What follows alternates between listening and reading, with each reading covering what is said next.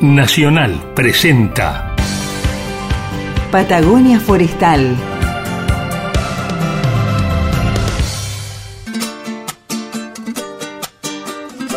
Patagonia Forestal, un espacio de encuentro y diálogo para compartir saberes y miradas. Se suma un nuevo sonido a las orquestas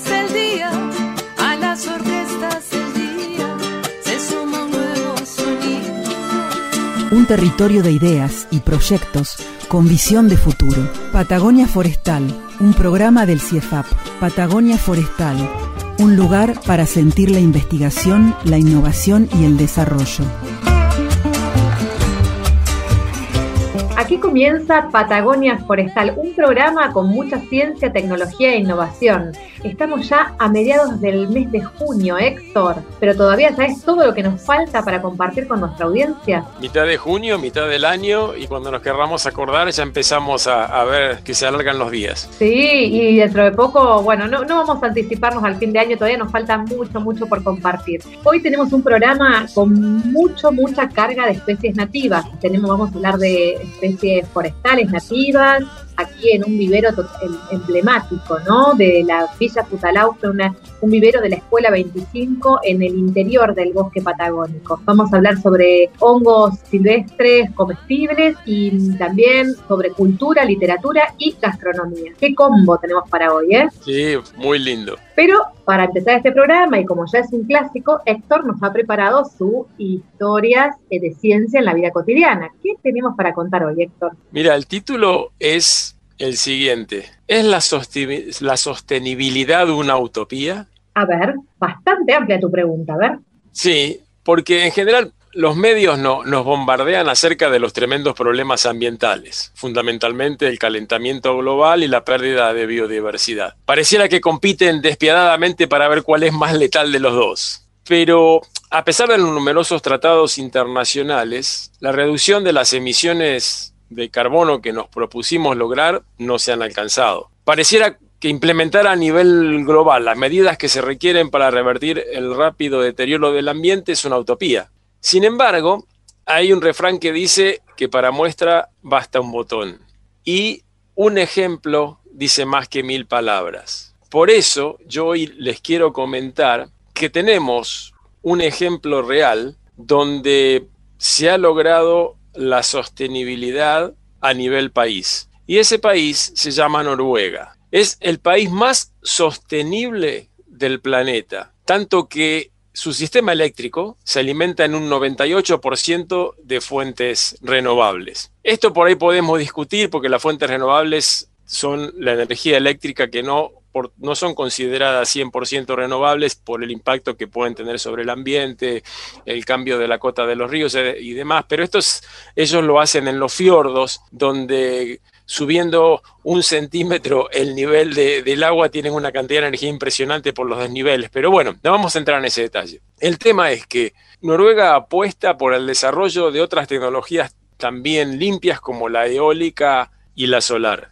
Incluso hay un índice llamado ND Gain, publicado por, por una universidad europea, que analiza 181 países en relación con su vulnerabilidad al cambio climático, cómo están preparados para afrontarlo, cómo se adaptan, etcétera. Y Noruega está en el primer puesto de esta lista. Y a pesar de ser el mayor productor de petróleo de Europa, se propuso disminuir las emisiones hasta un 30% de aquí al 2030 y lo que, es todavía más importante, conseguir la neutralidad carbónica al, unidad- al eliminar el 100% de las emisiones de aquí al año 2050. Es el líder absoluto en energía circular azul, que básicamente pretende cambiar lo que razonamos, lo que razonamos como medio ambiente, los residuos, et- etcétera, con la idea de acentuar el desarrollo sostenible en, todo el planeta, pero ellos lo, lideran sin, sin ningún lugar a dudas.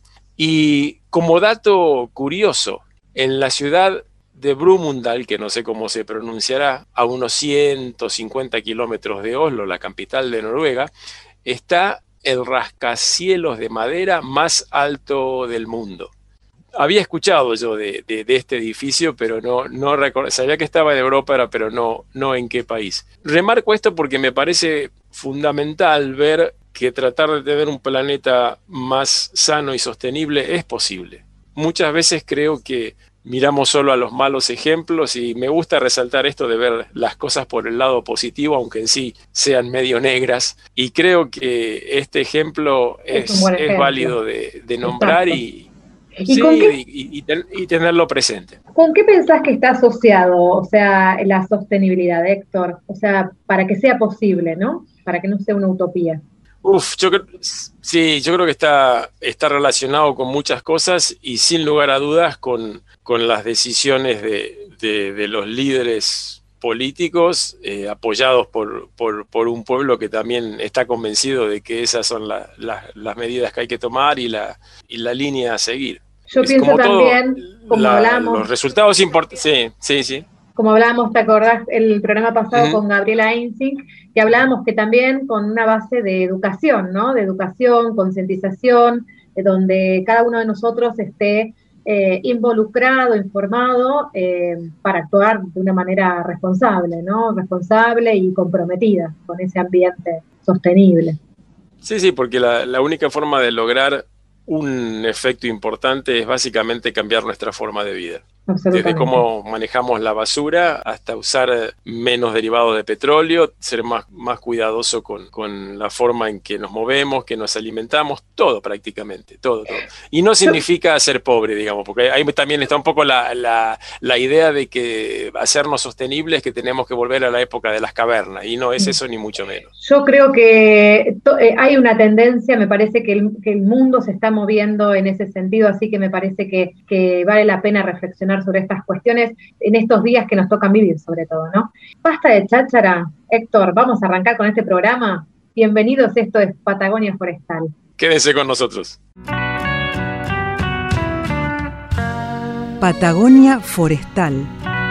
Patagonia Forestal. Patagonia Forestal, edición 2021.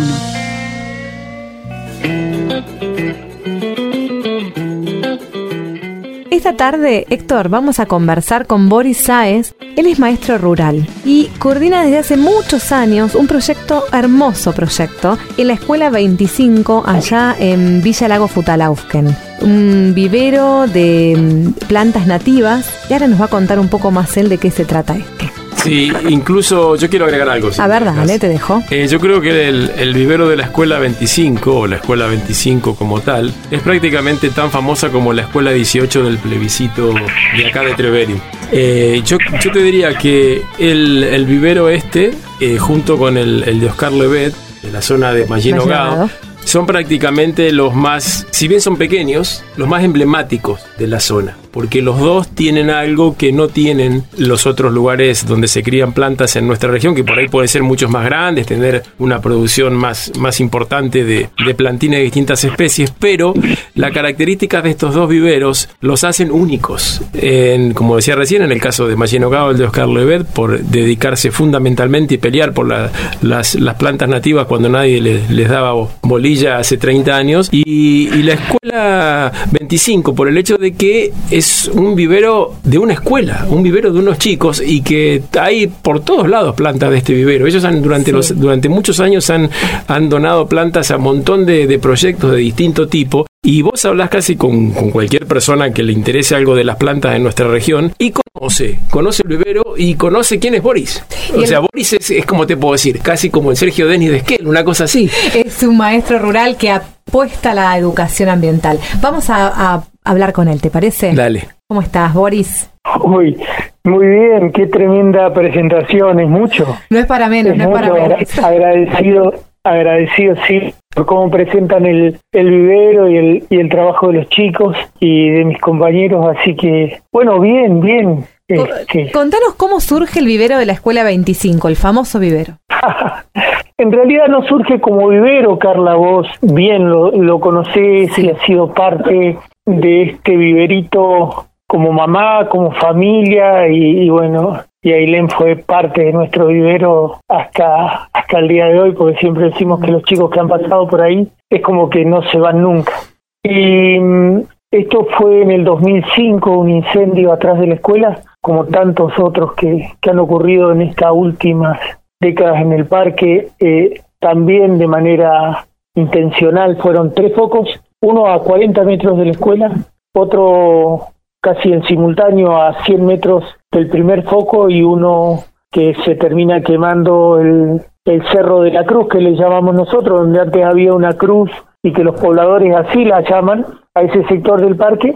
En ese momento quemó 40 hectáreas y luego todo un operativo que se montó para poder controlar ese incendio a los días. Un grupo de chicos muy chiquitos, de unos 6, 7 añitos, me propusieron en cierta medida poder producir plantas nativas. Nosotros en ese, en ese momento en la escuela teníamos una producción que aún hoy tenemos de verduras, de verduras orgánicas para el comedor de, de la escuela y tomé la idea, la iniciativa de los chicos y justo las cosas coinciden, ¿no? Llegó al parque como guardaparque Ivano Herman y él como papá, papá de dos nenas de la escuela, de Ané y Kimi, un día nos, nos ponemos a charlar y me dice, dale, dice, si, si tenés ganas, hacemos algo. Y ese hacemos algo fue el inicio junto con chicos, con Iván, de un proyecto que quería hacer 300 plantas nativas para en algún momento irlas a colocar al bosque. Yo el miedo que tenía en ese momento, el temor, era de que los chicos pudieran sobrellevar un ciclo de, de cultivo, un ciclo de cuidado de tres años. Claro. Porque nuestros alumnos venían con ciclos cortos de la lechuga, el más grande, el del tomate, por ejemplo, que son ciclos anuales. Acá nos enfrentábamos a la posibilidad de producir algo durante tres años. ¿Y cómo le fue con eso? A ver cómo le fue. Y no fue bárbaro. La verdad, eh, comenzamos a sembrar, Iván nos mostró los, los primeros pasos de, de, recolección de semillas. No sabíamos, al estar en el, en el, en el parque, no sabíamos que podíamos recolectar semillas sin problemas, con todos los cuidados que conlleva esto de uh -huh. convivir en el Parque Nacional. Pero cuidado y respeto, ¿no? Pero sí comenzamos a, a cosechar y recolectamos semillas en aquella oportunidad y en unas cajoneras que habíamos hecho con unas tablas que teníamos porque crecimos muy precarios, comenzamos nuestra primera siembra de nativas. La idea era un proyecto a, a, a, término, o sea, producir esas 300 plantas y colocarlas en el bosque y cumplir con nuestro granito de arena, eh, de ayuda.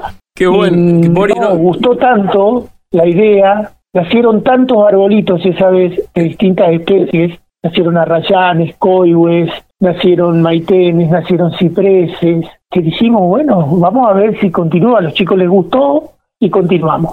Qué bueno, qué bueno escuchar eso, Boris. Y yo no sabía que Iván había estado involucrado en el proyecto. Iván tiene, sacó de unos años un libro muy lindo con la flora del parque, con muy buenas fotos. Él es un excelente fotógrafo de naturaleza. Los invito también a que lo sigan en las redes sociales. Él últimamente no ha publicado mucho porque está ocupado con proyectos, pero Iván Werman es, es, un excelente fotógrafo de naturaleza que viene a partir de, su cariño por lo que es lo, natural. Así que me alegro de saber que él estuvo involucrado en, en esta idea. Sí, sí, él estuvo muy involucrado en, en, los dos primeros años, luego su trabajo lo llevó a Portada Sur y él se fue y se fue enseñándonos los primeros pasos, ¿no? Uh -huh. Así que después nos tocó a nosotros levantar vuelo, como quien dice, y bueno, y hemos aprendido mucho, Boris. mucho, mucho teniendo al bosque como, como libre, ¿no? Claro. Boris, con relación al conocimiento, ¿no? De estas especies, imagino que, bueno, muchos de estos alumnos mm, quizás, bueno, convivían, ¿no? Con muchas de estas especies nativas, pero, bueno, profundizar el saber sobre el tipo de semilla, uh -huh. eh, el tiempo, bueno, la forma de siembra, tanto con los niños como con los padres, ¿no? Porque decís que fue un proyecto comunitario. ¿Cómo fue trabajar esto? Quizás no conocían algunas especies y comenzaron a tener un contacto mayor a partir de esta experiencia educativa. Y sí, Carla, porque imagínate, claro que es comunitario, porque nuestro vivero creció muchísimo y a la par siguió creciendo la producción de, de hortalizas y de viveros, o sea, nosotros somos una escuelita chiquita donde hoy tiene una matrícula de 58 alumnos en toda la escuela, en sus distintos niveles, oh. nivel inicial, primario y secundario, básico y orientado. Y los nenes, eh, no solamente que a la escuela van, eh, porque somos una escuela común, también nos formamos técnicos en absoluto, no tenemos esa capacidad de formar técnicos. Sí nos propusimos en algún momento cuando el proyecto comenzó a, a, levantar vuelo y a ponerse fuerte, trabajar mucho con ayudar a nuestros alumnos que muchos se atraen desde sus casas a, fortalecer ese amplio espíritu de, cuidado por el ambiente, del entorno, de, amor por el bosque, que, que fueron ellos los que particularmente dispararon en mí y en muchos docentes esta posibilidad de poder aprender para enseñar. Y bueno, fue así, eh, nosotros por ejemplo caminábamos por el bosque muchísimo, mirábamos, como me digo por ahí a la gente que, que nos pregunta, pero no lo observábamos. Con Iván comenzamos a aprender a observarlo, a observar la floración, que eso ocurre mayormente en octubre, noviembre, a, observar la, la, formación de los frutos. Y tenemos registros propios de, de, de, un montón de cosas que, que, hacen a nuestra práctica del vivero, que las vamos haciendo de una forma muy... Este, sí, sí, muy ordenadita, sistemática, llevan todas las Sí, sistemática, pero, o sea, muy muy casera, muy simple, de, de una manera didáctica muy práctica para nuestros alumnos que son niños y niñas muy chiquitos. Claro, sí, y que queda sellado, bueno, como mamá, como decías al principio de este bloque, como mamá de Ailén, sellado, ¿eh? Sellado eh, sobre fuego, totalmente.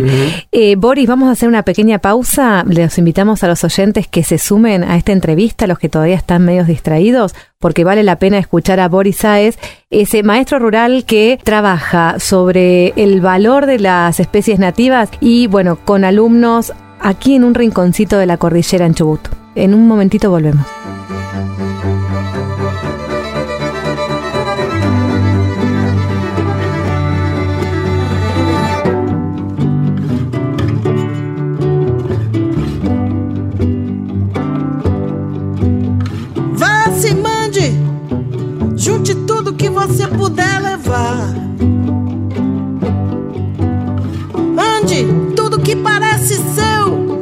Que agarre já. Seu filho feio e louco ficou só, chorando feito fogo à luz do sol. Os alquimistas já estão no corredor e não tem mais nada, negro amor. A estrada é pra você e o jogo e a indecência. Junte tudo que você conseguiu por coincidência. E o pintor de rua que anda só desenha maluquice em seu lençol. Sob os seus pés, o céu também rachou. E não tem mais nada, negro amor.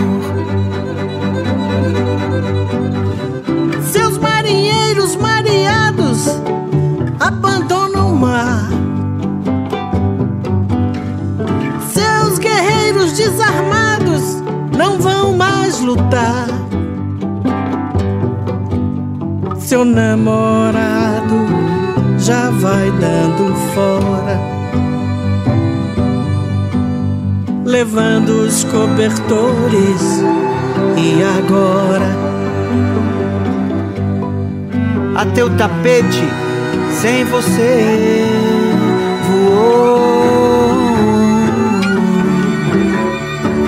não tem mais nada, negro amor. As pedras do caminho deixe para trás. Esqueça os mortos que eles não levantam mais. O vagabundo esmola pela rua, vestindo a mesma roupa que foi sua.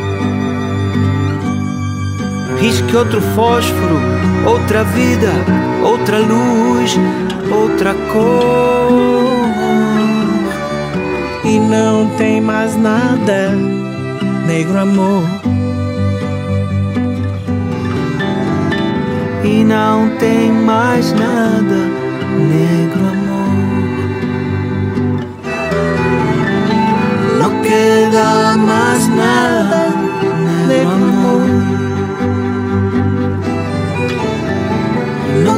No queda más nada, negro amor.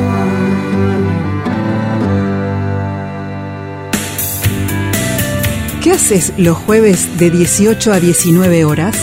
Escucha el programa Patagonia Forestal. Diálogo de Saberes. Patagonia Forestal, el programa del CIEFAP.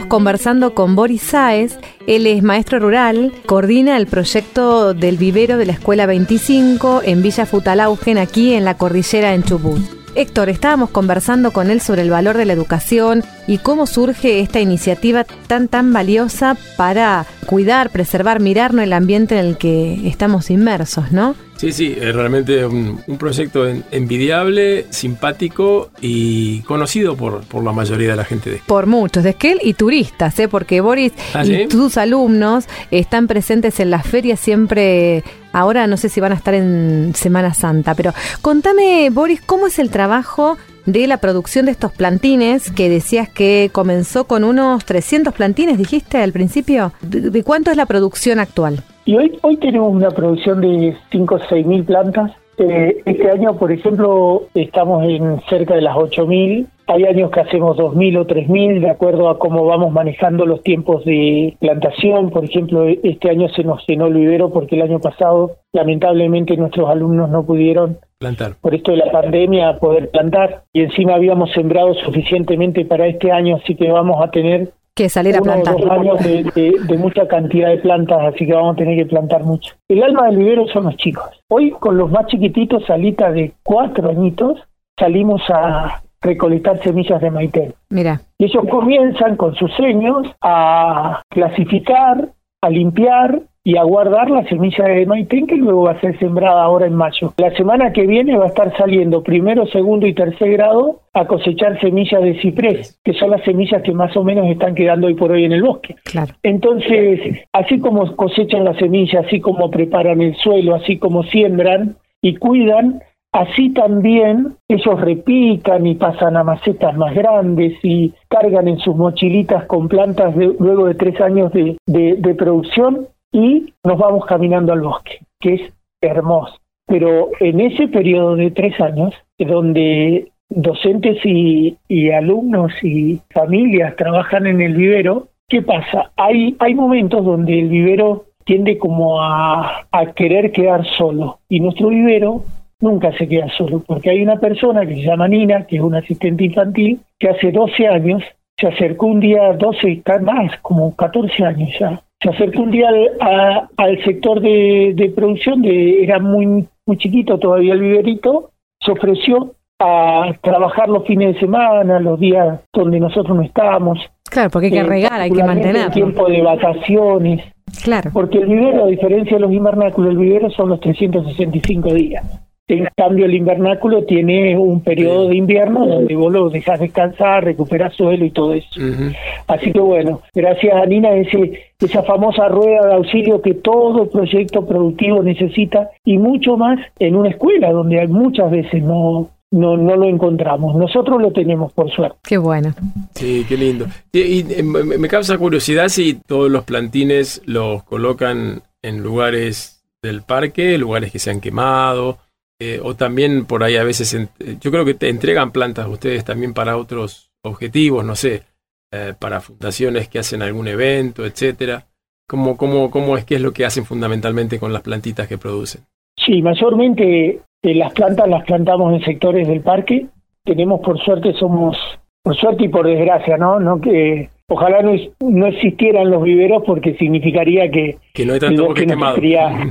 arrasado, pero bueno, este, lamentablemente es algo que vamos a tener que trabajar muchísimo en educación. Ese es otro tema para hablarlo también. Sí, es un tema, es un monstruo en sí mismo. Clave. Clave, clave. Eh, educación y comunicación tienen que ir de la mano más hoy más que nunca eh, en este aspecto. ¿Cómo hacemos? Tenemos tres objetivos en el vivero. El primero y el más importante, aprender a producir plantas para plantarlas en sectores dañados o afectados por los incendios. El segundo objetivo era permitirnos un- una pequeña de ventas de plantas para que para poderlo ofrecer a los vecinos de Esquel, de Trevelin, de la zona y a aquellos visitantes que anden por el lago de poder comprar una planta. Con eso estamos colaborando también al extractivismo, a que la gente que acostumbra mucho, acostumbra a extraer plantines chiquititos Sí. del bosque y muchas veces sin éxito. Mucha gente nos dice que es bueno poder comprar porque nosotros hemos traído un otro y se nos murió y hemos traído tal vez un ciprés y se nos murió. Y yo Sí. siempre les cuento de que en los primeros años las plantitas están desarrollando su sistema radicular y por más cuidado que tengamos, siempre le estamos dejando un gran porcentaje de raíces en el suelo, o sea, las estamos arrancando y eso, que es sumamente agresivo para la planta, termina siendo tremendo a la hora de el resultado final y es muy frustrante para la gente. Claro. Mucha gente llega a comprarnos después de haber pasado por esa experiencia. Eso por un lado. Y por Sí. el otro, el tercero, es la donación de plantas, sí, a escuelas, a instituciones que lo requieran. Claro. Estamos trabajando también en la parte de la cascada. La idea es poder colaborar y poder armar una esta parte también solidaria que tiene el vivero, no solamente con el bosque, sino con instituciones y con, La sociedad. con, con personas que quieran plantar, sí. Y justamente ahí va mi pregunta que te iba a hacer. La parte solidaria, ¿no? Aparte, bueno, de todo este gran trabajo comunitario, como decíamos hace un ratito, a, a raíz de los recientes y tristísimos eh, incendios de esta temporada allí en la comarca, eh, ustedes emprendieron una venta solidaria de, plan- de plantas nativas. Contame un poquitito, bien resumido, para que, bueno, eh, la audiencia pueda saber justamente qué estas acciones que van haciendo. Bueno, esto fue así. eh, luego de los incendios nos juntamos un grupo de docentes dijimos que bueno sería poner un stock de plantas a la venta y con lo recaudado poder ayudar en la compra de útiles escolares para los niños de la comarca que tanto sufrieron. Este, todos estuvieron de acuerdo. Lamentablemente eso muchas veces, en la mayoría de los casos, lo, lo comentamos y lo acordamos con nuestros alumnos. En muy poquitos casos no, y este fue un, un ejemplo porque nuestros alumnos todavía no estaban en la escuela, pero sabíamos que ellos no iban a tener ningún problema de que sus plantas se colocaran a venta para recaudar fondos para la compra de útiles a niños de la comarca, ¿sí? Un granito de arena, como siempre decimos, es desde es situarnos desde donde estamos, en la Escuela 25 de Villa Futalauque, en el Parque Nacional Los Valenses, y nosotros hacemos esto. Nosotros podemos colaborar con esto y colaboramos poniendo ese stock de plantas y la gente colaboró comprándonos de una forma increíble tanto en Esquel como en Trevelli Qué y lindo. logramos 139.300 pesos Mira qué bien.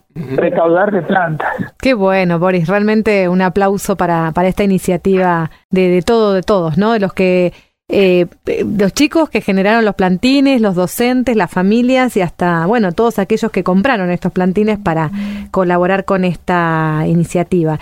Y también hicieron a propósito un taller de recolección de semillas, porque hay muchos inquietos que ya están queriendo saber cómo pueden ayudar en esta, en esta etapa, en este periodo, para también reproducir plantines para, bueno, pronto salir a restaurar. Gracias, Boris, por compartir. Bueno, bueno, gracias a ustedes. ¿eh? No, hasta pronto. Chau, chau. Chao, Boris. Chau, chau. Qué lindo que es estar en la tierra después de haber vivido el infierno. Qué lindo que es poder amarte y mirarte otra vez después de estar tan enfermo. corazón que estás acá y acá latiendo. Y me desenredes los ojos.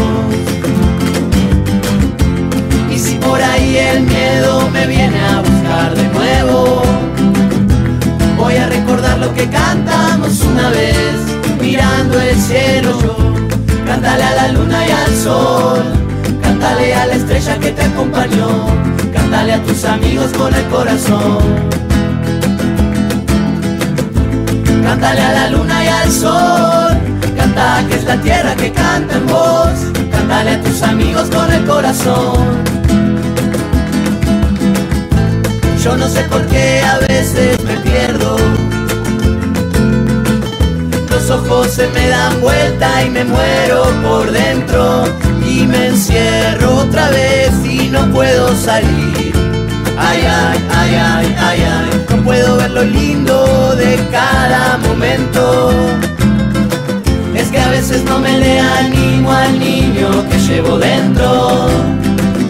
A veces pienso que están mal algunas cosas que siento pero basta ya de eso, echa pa' afuera y bye bye bom. No tengo tiempo ahora de eso, estoy en otra canción, se acabó. Cántale a la luna y al sol, cántale a la estrella que te acompañó, cántale a tus amigos con el corazón. Cántale a la luna y al sol, canta que es la tierra que canta en voz, cántale a tus amigos con el corazón.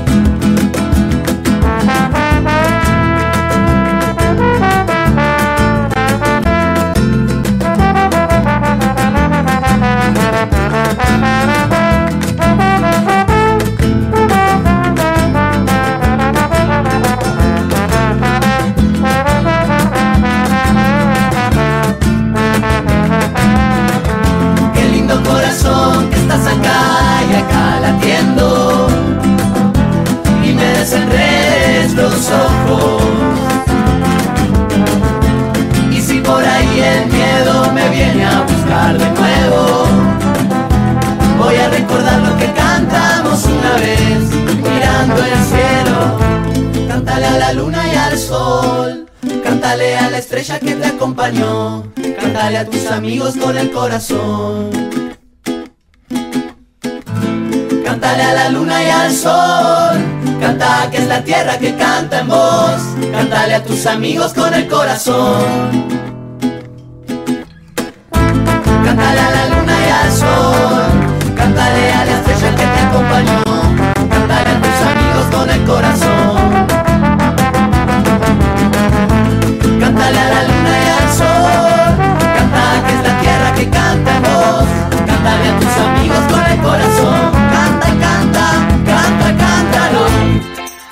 Todos los jueves de 18 a 19 con la conducción de Carla y Héctor Patagonia Forestal. Patagonia Forestal, edición 2021.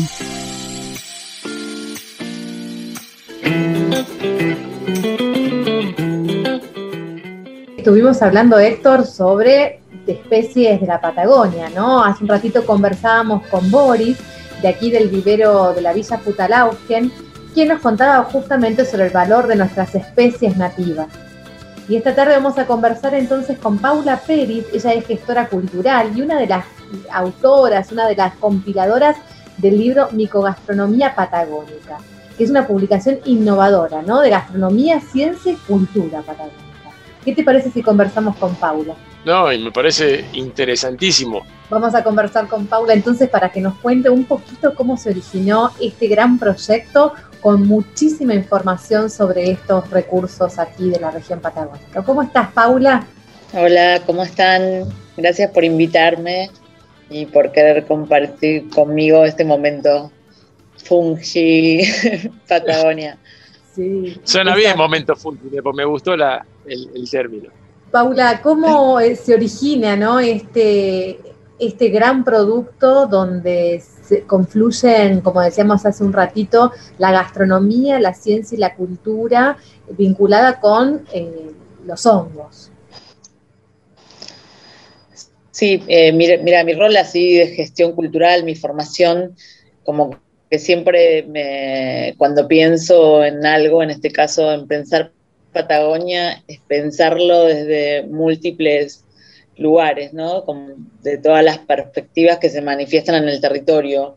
Entonces, eh, de alguna manera, este libro fue una síntesis de, todo el trabajo que se hizo en territorio, tratando solamente eso, de mapear lo que la, tierra nos brinda, tanto desde sus recursos forestales como también las prácticas culturales de quienes lo habitan. Así que fue muy interesante meterme en ese mundo. Yo como gestora cultural por ahí trabajo con diferentes temáticas, no es que soy una especialista por ahí como las biólogas o como el CIFAP que estrictamente trabaja con los recursos forestales. Por, ahí mi expertise es más multidisciplinaria y bueno, por ahí un día estoy trabajando con música, otro día estoy trabajando con energía, bueno, en este caso eh, con los hongos comestibles de la Patagonia, que entrar en ese mundo fue esto, realmente descubrir un universo que, tiene infinitas posibilidades y que en el territorio recién se está como gestando o, visibilizando de alguna manera, porque son prácticas ancestrales también que, nosotros ahora estamos como despertando o tratando de que llegue a, la mayor cantidad de ciudadanos y ciudadanas para que eso empiecen a percibir su entorno como un lugar amigable y como un espacio inteligente que nos está brindando eh, información y materia prima que, bueno, puede servir en este caso para la alimentación o para la salud o simplemente para el disfrute de, caminar por un bosque y bueno, y percibirlo en toda su manifestación, que es así hermoso realmente y, variado. Paula, yo tengo una, una, pregunta que no puedo evitar hacértela. Si bien no es el objetivo central de nuestra entrevista que nos cuentes esto. Me encantaría que muy brevemente nos digas qué es lo que hace una asesora cultural, porque no es una, una carrera o una actividad que tengamos muy presente en la sociedad. Surge eh, esta carrera, eh, el origen es en, España, surgieron los primeros gestores culturales porque realmente se dieron cuenta que se necesita gente en territorio que empieza a pensar multidisciplinariamente y, a ordenar de alguna manera el rompecabezas a través de, una construcción que tiene que ver con lo identitario. Nos, forman de alguna manera eso para contribuir a la construcción de una nueva ciudadanía que, sea amigable con el entorno y que pueda percibir y actuar y transformar hábitos de consumo a partir de, bueno, de estos conocimientos que, bueno, ya te digo, son ancestrales, convivimos con ellos, pero lamentablemente somos todos colonizados y, bueno, por ahí eh, no valoramos lo que tenemos a nuestro alrededor. Paula, justamente en ese, en ese entramado, ¿no? esa, esa trama de relaciones de los distintos saberes, te iba a preguntar cómo fue justamente la experiencia de trabajo, ¿no? este diálogo que tuvo que suceder para la, el lanzamiento, la creación de esta obra que le voy a comentar a la audiencia es maravillosa, las ilustraciones, el tratamiento gráfico, las historias de gastronomía, las historias justamente de, los distintos saberes e incluso información obtenida desde la propia investigación, ¿no? Científica y tecnológica. ¿Cómo fue esa experiencia? Desde que empezamos con este trabajo, que fue gracias también al financiamiento que otorgaron en el Ministerio de Ciencia y Tecnología a través del COFECIT, pudimos armar eso, un entramado en el territorio donde podíamos tener eh, la, cadena cubierta, digamos, de lo que era educación y investigación y ciencia aplicada, digamos. Entonces, lo que hicimos eso fue un mapeo de quienes estaban trabajando en el territorio donde podía existir la posibilidad, por eso nosotros el trabajo lo hicimos con FACTA, que es la Facultad de Alimentos de Río Negro de la Universidad del Comahue, que está en Villa Regina, también con el Instituto Superior de, Educación Técnica Profesional que está en Bariloche, que bueno, ese lugar para mí es clave porque es una de las pocas escuelas en Latinoamérica que son estatales y que su, formación es de gastronómica y, también en licenciados en turismo. Entonces ese, ese lugar ahí para mí es maravilloso y que Bariloche lo tenga, sobre todo, y que bueno, sea estatal y que eh, la, la, capacitación que se haga sea específicamente en ese sector de la población que concurre a ese instituto a estudiar. Es un terciario y es nocturno. Para, nos, para mí eso fue un anclaje fundamental y ahí pudimos montar el laboratorio de sabores donde se empezaron a hacer algunas capacitaciones y bueno, después por el COVID no pudimos hacerlo más presencial, digamos, y no, no, logramos hacer todos los encuentros con todos los chefs para que pudieran hacer sus intercambios y probar todas las especies, pero bueno, se logró hacer de alguna manera virtual, pero ya te digo, siempre como yendo al territorio y preguntando quiénes están trabajando de alguna manera eh, previamente con la misma lógica que estábamos trabajando nosotros, porque no es tampoco ir a bajar una información, ya te digo, a mí no me gusta trabajar de esa manera como de, de, de invadir un lugar y decir, bueno, ahora son los hongos y, y, y como desbastar de alguna manera lo, lo que les surge a, eh, a, diferentes grupos, así como espontáneo. Me gusta eso, ¿viste? Ir ya, en, encontrar a la gente que ya está trabajando. Así que la red que se armó es porque realmente hay un montón de chefs que están pensando en, en esta lógica de materias primas y de cómo darle el valor agregado. Así que no fue tan difícil porque, ya te digo, hay un montón de gente pensando en ese mismo sentido. Entonces, eh, por eso se pudo formar este grupo y se pudo llegar adelante también en pandemia, que bueno, fue un poco difícil, pero, pero, pero bueno, todos están trabajando cocinas de alguna manera ya previamente a este libro. Paula, muchos estarán preguntando, bueno, pero ¿dónde podemos adquirir este, este libro? ¿Dónde está disponible? Contanos acerca de eso, por favor. Bueno, por ahora lo, está subido virtual. Ya próximamente vamos a anunciar la distribución en librerías ahí de la Patagonia. Y bueno, y, y ojalá también podamos distribuir en otros lugares como Buenos Aires o Córdoba, bueno, centros más, más urbanos que puedan también contar con, con, el material. Pero por ahora, por el momento, está, por ahora está virtual, ya te digo, como la pandemia de por medio, es, todos los procesos se, se, alargan y entonces, bueno, nada, estamos esperando terminar la, la, las impresiones para poder hacer la distribución. Te agradecemos muchísimo que hayas compartido con nosotros y nos sumergimos por un ratito en este mundo Funci, ¿no? De Patagonia Funci. Muchas gracias, Paula. No, gracias a ustedes por, bueno, prestar ahí, poner foco en, en este libro que, que realmente es una herramienta muy inter, importante, interesante para, para, esto, para que la gente empiece a percibir su entorno inmediato y transformarlo en un territorio inteligente. Muchas gracias. Hasta la próxima.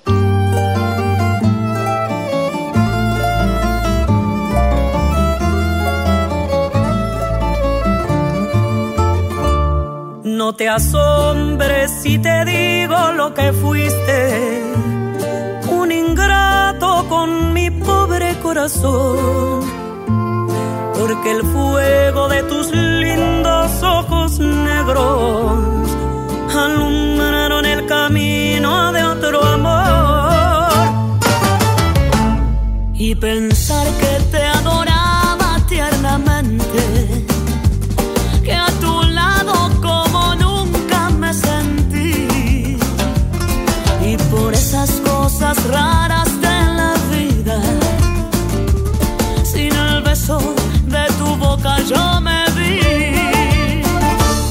de mis amores, vida mía, que me hiciste, que no puedo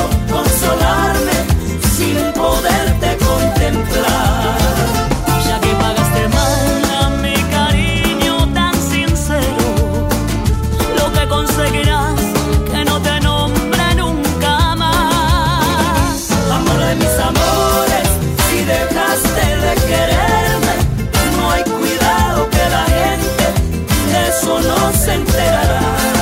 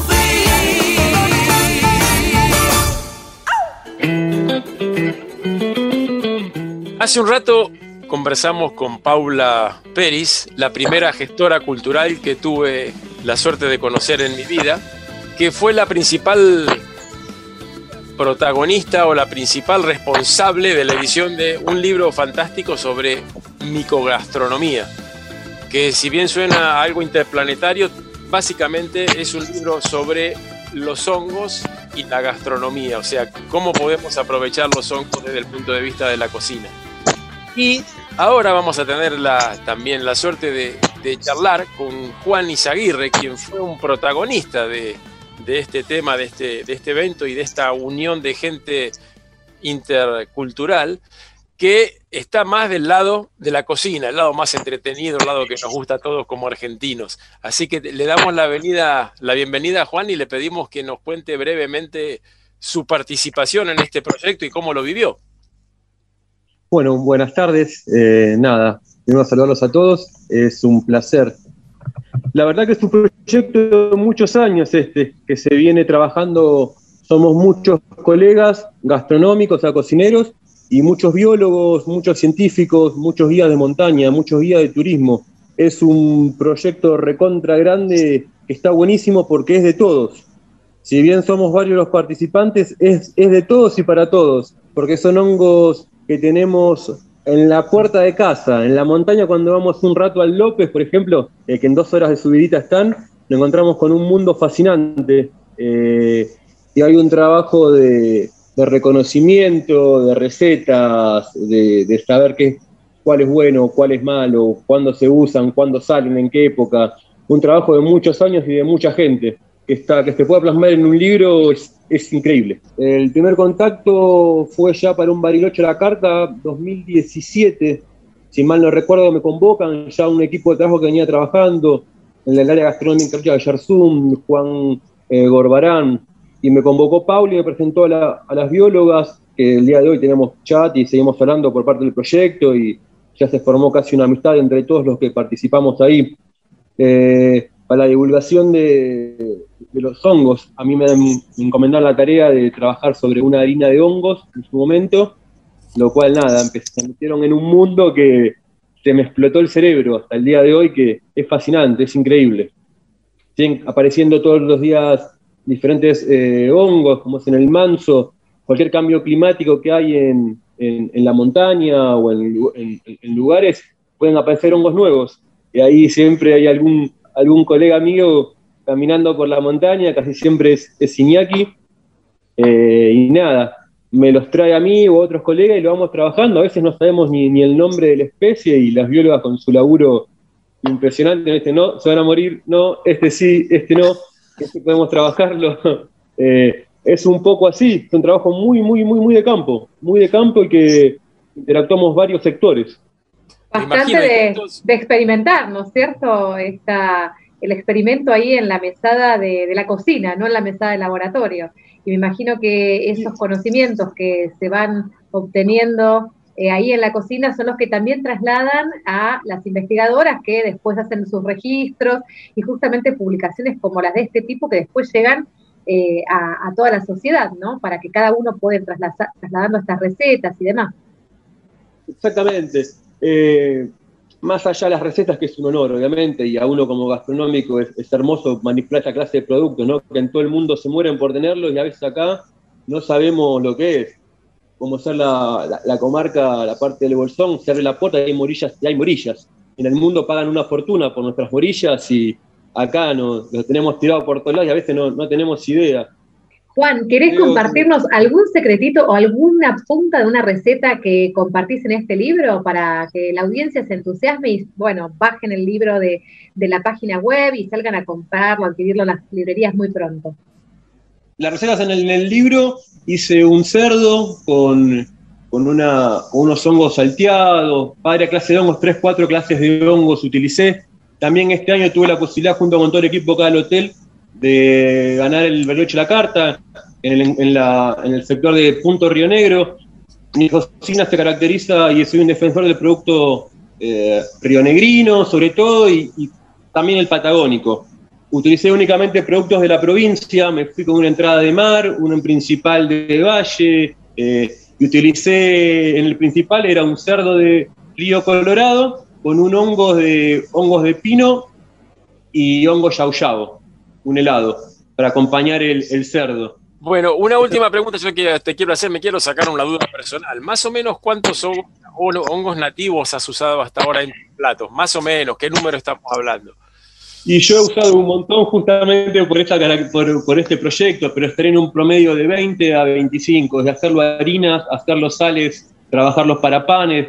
Tiene unos nutrientes, las harinas de que hemos estudiado, tiene unos nutrientes que pueden ayudar mucho. Por ejemplo, tomando el ejemplo de Perú, Perú, en la canasta familiar que se reparte el gobierno para, para la gente de recursos más bajos, hay una barra de cereales hecha con harina de hongos, lo cual le aporta más vitamina, más nutrientes. Eh, Empecé a estudiarla como por ese lado cuando me encomendaron la idea del proyecto de harina de hongos a trabajarla. Eh, pero estaré usando entre, entre 20 y 22 variedades de hongos diferentes. Interesante, te abre una, una, gran ventana de descubrimiento y todo lo que queda por delante, ¿no? Así que gracias por compartir esta experiencia con nosotros esta tarde y bueno, te invitamos a, a seguir conversando en otros programas. Veo que muy entusiasmado con esto de la cocina y la ciencia y la tecnología y el trabajo interdisciplinario, ¿no? Es la idea, sí.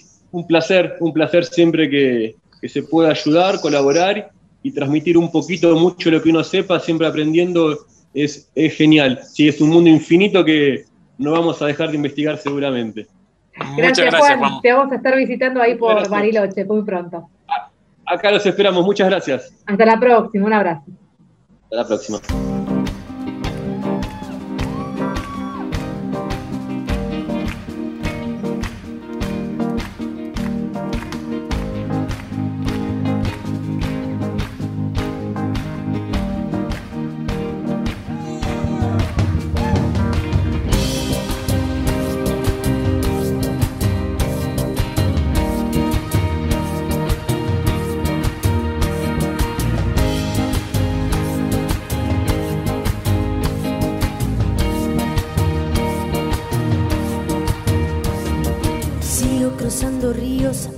Selvas, amando el sol. Cada día sigo sacando espinas de lo profundo del corazón. La noche sigo encendiendo sueños para limpiar con el humo sagrado cada recuerdo. Cuando escribo tu nombre en la arena blanca con fondo azul, cuando miro al cielo en la forma cruel de una nube gris, aparezcas tú. Una tarde subo una sabrás que no te he olvidado.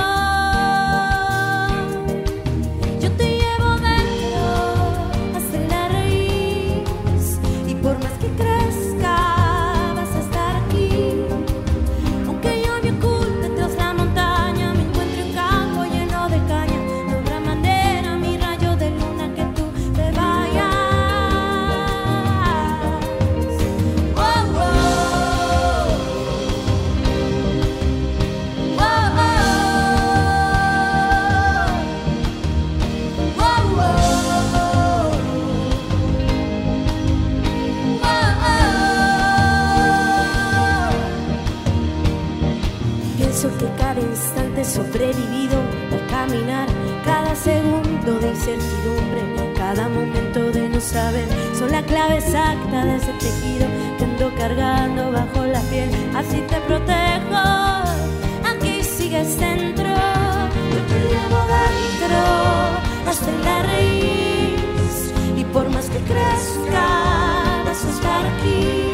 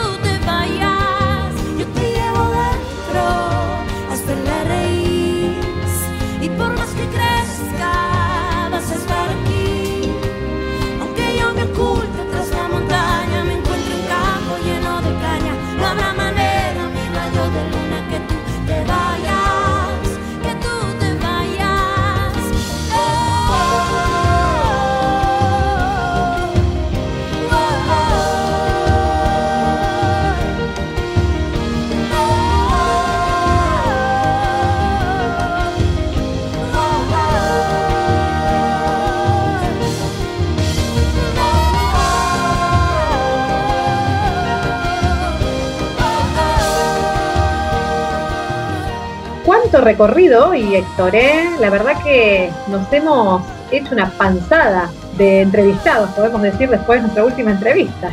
Sí, absolutamente. Yo creo que tendríamos que, si, tuviéramos que pagar para hacer el programa, creo que iría con mi mano hasta el bolsillo sin, sin dudarlo. Sin dudarlo, totalmente.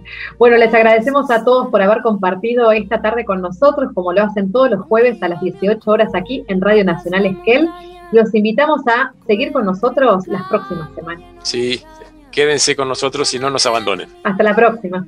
Seguinos en nuestras redes sociales y escucha los podcasts de los programas. Patagonia Forestal